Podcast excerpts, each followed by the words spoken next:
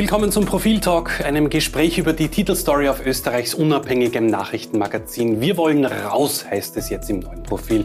Und gemeint sind damit die Jugendlichen im Land, die unter der Corona-Krise besonders leiden.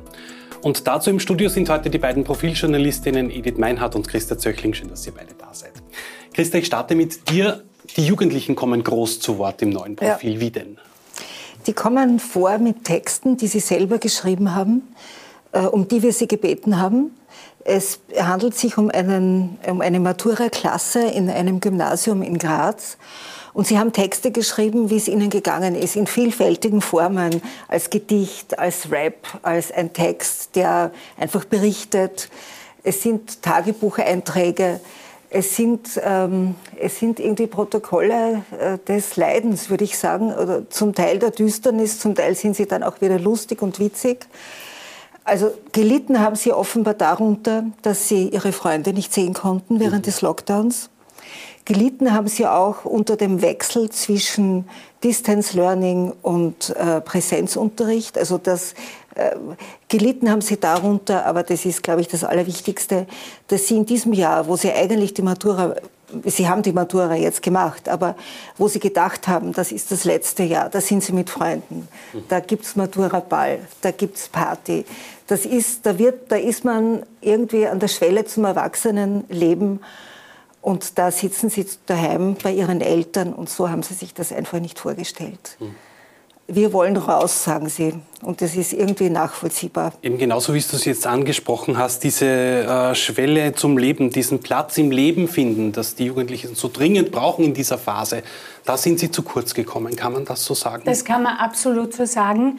Ähm, die Frage ist, wie nachhaltig das ist, weil es trifft natürlich alle, also die Schüler und die Studenten, die irgendwann dann einen Lagerkoller gekriegt haben, weil sie die Freunde nicht sehen konnten, die Lehrlinge, die um Schnuppertage oder Lehrlingsmessen umgefallen sind und die auch dann nicht die Gelegenheit hatten, erste berufliche Kontakte zu knüpfen, mhm. weil man kann über Zoom-Konferenzen zwar Beziehungen aufrechterhalten, aber eigentlich keine neuen knüpfen. Also auch die Berufseinsteiger waren da sehr im Nachteil oder alle, die ein Praktikum äh, machen wollten. Viele sind ausgefallen und selbst wenn die Praktika stattgefunden haben, waren sie eben unter Corona-Bedingungen sehr reduziert.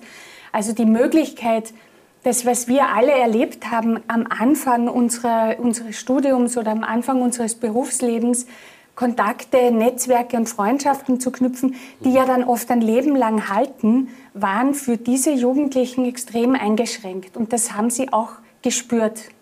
Wir schauen oft hauptsächlich auf die Schüler, aber auch die Lehrlinge sind da äh, ein großes Thema. Christa, wie haben denn Lehrlinge dieses Jahr erlebt und wo waren die denn eingeschränkt? Bei den Lehrlingen hat sich jedes Problem einfach äh, verdreifacht, äh, vervierfacht, also konzentriert. Das liegt an der sozialen Situation. Also alles, was den Schülern, den Gymnasiasten schwergefallen ist, ist den Lehrlingen noch einmal schwerer gefallen, weil sie zum Beispiel an ihrer Lehrstelle allein waren oder nur zu zweit und nicht in der Schule waren und dann auch nicht mit Freunden drüber reden konnte, konnten, was am Lehrplatz passiert. Also auch jedes Unrecht, das vielleicht geschah, ja, dass sie putzen mussten, obwohl, äh, obwohl sie eigentlich äh, nicht, also obwohl die, das Restaurant zu hatte. Also ich habe Koch- und Kellnerlehrlinge getroffen. Oder dass die Eltern den Job verloren haben, der Vater zum Beispiel arbeitslos wurde oder dass sie selbst vielleicht schon Kinder haben. Also ich hatte auch eine, einen Lehrling dabei, eine Frau, die hatte selbst schon Kinder und musste, da war dann die Lehre und das Problem, drei Kinder im Homeschooling zu betreuen. Und also äh, da sind einfach, und die Wohnverhältnisse klarerweise, das ist alles potenziert. Und, äh, und was die Edith schon gesagt hat, das Problem ist auch, wie geht es dann weiter nach der Lehre? Also man möchte ja eine gewisse Gewissheit haben, was man dann in diesem ausgebildeten Beruf macht. Mhm. Und da braucht es Kontakte, da braucht es Berufsmessen, da braucht es äh, da, da, da, braucht es lebendige Kontakte, um irgendwelche Netzwerke nützen zu können. Und das ist bei den Lehrlingen halt komplett ausgefallen. Mich führt das jetzt zum Begriff, den man auch immer wieder hört, der verlorenen Generation. Edith, du hast mit einer Jugendforscherin darüber gesprochen. Mhm. Was sagt die? So sehen sie sich überhaupt nicht. Und sie wehren sich auch sehr dagegen, mit dieser Punze versehen zu werden, weil die würde ja dann ein Leben lang kleben. Mhm. Ähm, was sie aber schon sind, äh, eine unverstandene und ungesehene Generation. Am Anfang gab es wahnsinnig viel Solidarität, ausgerechnet von einer Jugendgeneration, der die Jugendforscher immer attestiert haben, dass sie eigentlich nur an der Maximierung ihres eigenen Vorteils interessiert sind. Mhm. Und die haben tatsächlich sich großteils sehr brav an die Maskenpflicht, an die Abstandsregeln gehalten, immer wissend, dass es um sie gar nicht geht, sondern um die Älteren, um die Risikogruppen. Diese, dies, dieses äh, Verantwortungsgefühl schwingt auch jetzt noch immer mit, aber laut Jugendforscherin Beate Großecker äh, schwingt das jetzt wieder um, weiter in die andere Richtung, dieses Pendel, nämlich, dass die Jugendlichen sagen, acht von zehn, äh, ich werde das schaffen, äh, ich werde beweisen, dass man trotz Pandemie erfolgreich sein kann und jetzt wieder mehr schaut, wie es einem selbst geht. Vielleicht noch der eigenen Oma, aber nicht mehr der Oma zwei Straßen weiter. Mhm. Das heißt, wie nachhaltig diese Solidaritätserfahrung ist, wird auch ein bisschen davon abhängen, wie über Jugendliche gesprochen wird, weil meistens kommen sie in der öffentlichen Debatte vor, wenn es Probleme gibt, wie zuletzt jetzt am Karlsplatz mit den Ausschreitungen äh, mhm. mit der Polizei äh, und was die Politik auch unternimmt, um das zu kompensieren, also arbeitsmarktpolitische Maßnahmen oder auch in der Bildung, um zu schauen, dass die, die da vielleicht ein bisschen zurückgefallen sind, aufschließen können. Schenkt man den Jugendlichen vielleicht noch immer zu wenig Gehör, ein Jahr nach dem Beginn dieser Krise? Ähm, das ist die große Frage. Wir haben das gesehen mit äh, Gewaltentladungen am Karlsplatz vor kurzem in Wien, wo viele sagen, das ist nur allzu verständlich, weil sie langsam auch ein Ventil brauchen und es langsam für sie einfach reicht. Wie siehst du die Situation, Christa? Ich denke mir, äh, man weiß mittlerweile, und das sagen auch Studien wie zuletzt die Sora-Studie für die Arbeiterkammer, dass sich Probleme ähm, äh, während der Corona-Zeit für, für, Jugendliche vor allem aus schlechteren Verhältnissen verschärft haben. Äh, nicht, das gilt nicht nur für Jugendliche, aber so quasi das, die, der soziale Aspekt spielt eine große Rolle. Und ich denke mir, man weiß das und man sollte es endlich ernst nehmen. Und man sollte nicht allein darüber reden, dass Jugendliche jetzt sich nicht dran halten an die Masken oder Abstandsregeln oder dass sie vielleicht äh, im, in der Schule gewisse Fachkenntnisse nicht haben, die sie sonst gehabt hätten, also dass einzelne Kapitel in den Büchern halt nicht durchgenommen wurden. Sie haben nämlich gleichzeitig unheimlich viel gelernt. Und das erzählen auch die Lehrer. Also die, die Kreativität, das Selbstbewusstsein, die Autonomie, damit umzugehen, die, die ist gewachsen. Also es gibt auch wirklich positive äh, Dinge, die man als Jugendlicher in diesem Jahr hat lernen können. Und ich finde, man sollte also ich, wenn ich jetzt äh, etwas zu sagen hätte, ich würde die echt äh, zusammensammeln und einmal sagen, was wollt ihr, was braucht ihr? Ganz abgesehen von diesen noch immer fehlenden Laptops. Mhm. Im Gymnasium war es nicht so schlimm, aber haben sie auch gefehlt. Aber in der Berufsschule, also war es wirklich schlimm. Die haben nur mit Spenden, mit Hilfe der Arbeiterkammer überhaupt dann Laptops anschaffen können. Und am Handy kann man halt bestimmte Dinge auch wirklich nicht machen. Das ist zu wenig. Du hast auch äh, Jugendliche begleitet, ein Jahr lang, äh, Protokoll geführt darüber und immer wieder nachgefragt, wie es denen so geht.